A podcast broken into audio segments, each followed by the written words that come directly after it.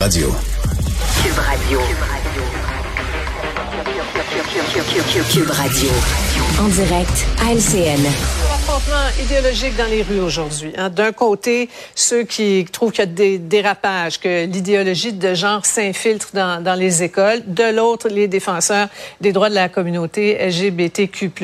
Dans plusieurs villes du pays, on a vu les mêmes scènes euh, brin disgracieuses. C'est là-dessus que commence notre joute des analystes. Bonsoir à vous trois. Bonsoir. Bonsoir, Sophie. Si on établissait les faits d'abord, qu'est-ce qu'on enseigne, Emmanuel, en lien avec la sexualité et le genre dans les écoles? Et est-ce qu'on force les jeunes à quoi que ce soit? Sophie, objectivement, on travaille pour une immense entreprise de presse au Québec. On est entouré de gens qui ont des parents d'âge scolaire. Il n'y a personne à TVA qui en a trouvé des cas d'endoctrinement dans nos écoles. Là. Alors, ça ne peut pas être si grave que ça, puis ça ne peut pas être si répandu que ça. En même temps, moi, je pense qu'une partie du problème dans ce débat-là, c'est que les guides du gouvernement sur l'enseignement de la sexualité, sur l'inclusion, confirme qu'au-delà de 14 ans, ça prend l'accord de l'étudiant pour qu'on informe ses parents s'il veut changer de prénom. Et ces guides-là sont remplis de références à la théorie du genre, à l'identité de genre, et ça dès la maternelle, là, il faut Ouais. le dire quand même. Ces documents-là, bien sûr, ils circulent amplement. Moi, je pense qu'ils contribuent à alimenter la méfiance et l'inquiétude de bien des parents. Ouais. Mario, là-dessus? Ben, c'est un peu les extrêmes hein, qui, qui font peur là-dedans. D'abord, je pense que les manifestations, ce qui me concerne, là, c'est un, ça règle rien. Deux, c'est largement exagéré. C'est le gouvernement a pas voté la nuit passée une nouvelle loi, un nouveau règlement pour changer tout ce qui se passe dans les écoles. Il y a un paquet d'espace pour les parents pour poser leurs questions. Mais les parents s'en posent. On peut pas faire semblant que ça existe pas. Les parents s'en posent des questions. Euh, Est-ce qu'on explique aux jeunes à l'école qu'il y a des personnes qui ont la dysphorie de genre, qui peuvent être transgenres, faut les respecter? Ou dans certaines écoles, est-ce qu'on explique aux jeunes qu'un homme, une femme, un père, une mère, ça existe plus? C'est des vieux termes de l'ancien temps, puis ça existe plus. Les parents se demandent, là, c'est quoi, puis qu'est-ce qui... Donc, il y a un questionnement qui est réel. Maintenant, ce qu'on a vu aujourd'hui, c'est pas c'est pas avec ça qu'on va avancer dans l'écoute les uns des autres, la recherche de solutions, euh, le moins souvent Ouais. possible de ça, là. Ça, des gens des gens qui trouvent que le, le mouvement woke va un petit peu trop loin. Ce- Cela dit, Paul, les, les- les manifestants, bon, ils dénoncent un endoctrinement à, à combattre. Encore, faut-il comprendre le B à bas des choses. Écoutez cet extrait euh, du chef du Parti populaire qui était dans la manifestation à Ottawa. Pour nous, ça n'existe pas. Un jeune garçon est un jeune garçon, une jeune fille est une jeune fille. Et plus tard, peut-être en grandissant, ces jeunes-là vont devenir gays ou lesbiennes. C'est leur choix. Leur choix. On part de loin, là, Hey, Paul. ça se peut. Comment, comment dire, euh, c'est pas un choix, hein, c'est un état de fait, un état d'être, tout simplement. Et Marie-Emmanuel le, le soulignait. Je pense que bien des gens euh, ont, accueilli avec malaise ce qui s'est passé cet après-midi. Tu sais, ça, ça nous replongeait un peu là, dans les pires moments de la pandémie, Ouais. au moment où le débat a dérapé complètement. Pour quelle raison? Marie, tu poses une bonne question. Là. Comment se fait-il qu'aujourd'hui, on, on comprend là, beaucoup les médias sociaux, il y a des groupes d'activistes euh, d'un côté, mais il y en a de l'autre également. Puis on, on se dit au fond, bon, il est où le problème? Qui a amené ça aujourd'hui? Ils sont venus à deux doigts de se taper sur la gueule. là. C'est ce qui est arrivé. Il y a eu trois, quatre arrestations euh, euh, Il n'y a pas de cas dans nos écoles dont on est au courant, c'est ça le problème. Et on- exactement, on parle de quoi? Mais c'est le parfait exemple de euh, sou- souvent de, de, de spin qui partent et puis sur les médias sociaux et, et, et ça s'embrase. Euh, Il y a de la tension dans l'air, c'est bien évident, mais comment expliquer ça? C'est c'est dur à comprendre. Ouais. C'est deux agendas en, collision, nettement. puis on a, vu ce que ça a donné dans, dans la rue. Euh, on va se transporter à, à New York. Beaucoup, beaucoup d'actions de, de ce côté-là. Un petit velours aujourd'hui pour M. Legault, là, qui a été invité à ce sommet sur l'ambition euh, climatique. L'ex-vice-président américain Al Gore, qui le range parmi les héros de la lutte contre le réchauffement climatique. Emmanuel, M. Legault va dire que nul n'est prophète en son pays. Oui, moi, j'aurais envie de dire que quand on se compare, on se console. Euh, c'est sûr que le Québec a un bénéfice en termes de, ri- de richesse naturelle. Le Québec est premier. C'est pas M. Legault qui est plus vert que les autres. Je pense qu'on ne cessera de le répéter.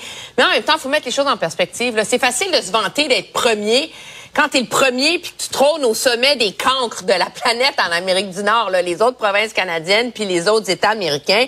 Euh, puis pas plus tard que mai dernier, les propres chiffres du gouvernement confirmaient que le Québec n'est pas en voie d'atteindre ses cibles, ses cibles d'émissions pour 2030.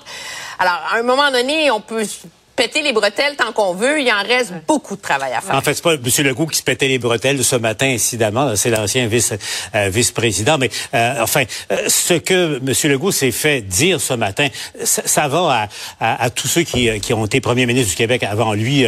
ça va remonter à René Lévesque, à Jean Lesage et puis à, à Bourassa également.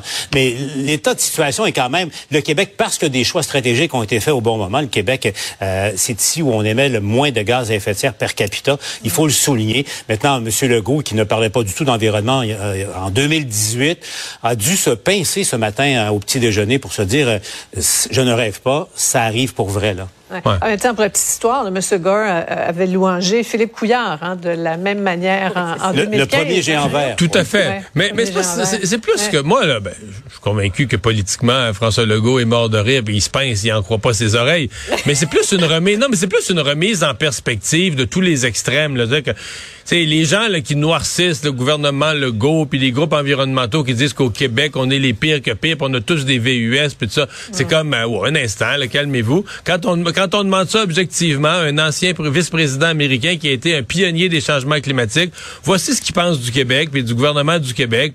Mais évidemment, si François Legault se met à se glorifier personnellement de ça, comme si c'est lui, euh, je pense qu'on va tous le ramener sur Terre. C'est juste une remise en perspective des choses. On n'est pas si pire que ça au Québec. Là. Ouais.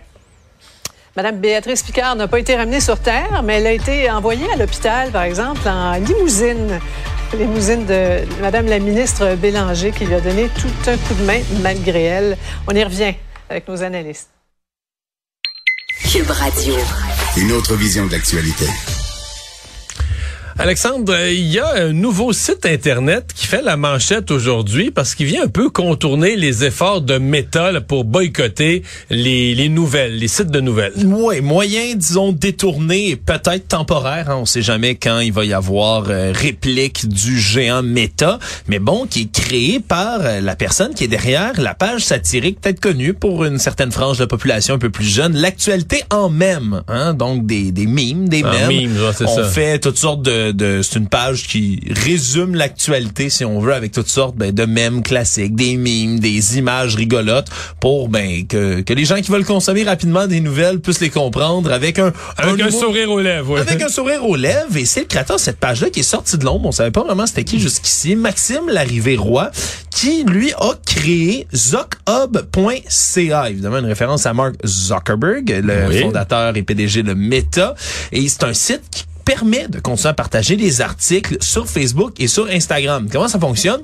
C'est qu'on va sur zochub.ca, puis on va mettre l'URL d'un article de nouvelles. Donc, ça va nous générer un autre lien dans le fond, qui est pas directement le site de nouvelles, mais qui ah, va y amener directement. Je comprends, mais euh, Facebook ne reconnaît pas, le, système de blocage de Facebook ne reconnaît pas, mettons TVA, ou ne reconnaît pas la presse ou le devoir, donc ne bloque pas. Exactement, Mario. C'est comme un déguisement, dans le fond. Vous rentrez votre URL, ça va le changer. Ça mais c'est un peu un VPN, là. Ouais, un tout petit peu. De certaine manière, tu, tu, rentres dans un pays, mais en faisant croire que tu es dans un autre pays, euh, c'est un peu la même... Euh, Exactement, ça permet de tromper les algorithmes qui sont là pour l'instant l'instant, c'est compatible avec certains médias comme la presse, TVA Nouvelles, Devoir, Novo, l'actualité, etc. Et donc, on peut les utiliser, mais pour être capable de repartager quand même dans les flux Facebook des articles sans qu'ils soient bloqués. Donc, c'est, on va sur Zuck Hub, ZUCK Hub, HUB. Oui, exact.ca. Puis ça permet de faire ça pour l'instant.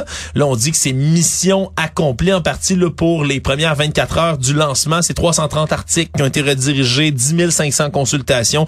Là-dessus, on s'entend ça demeure qu'on fait quoi? Ben, on publie des liens sur Facebook, sur Instagram, puis ils vont générer des revenus quand même à coup de clic pour Facebook ou Instagram, mais au moins... Il y a un amusement à déjouer leur boycott. Il y a un amusement à déjouer le boycott lui-même, là, Monsieur Larivière-Roy, qui se décrit comme un développeur, un activiste et un artiste, a été particulièrement interpellé par le blocage de nouvelles, et donc, ben, veut continuer à faire ça, puis ça lui prenait quand même à l'origine mais un hébergeur. Hein, ça prend quelqu'un pour héberger ton site Internet. C'est crypto.québec, hein, le nom dit tout là-dedans, qui est un organisme de littératie numérique, on va le décrire comme ça. La devise, c'est en toute liberté. Donc, eux ont voulu se saisir de l'affaire et l'ont aidé à héberger son nouveau site.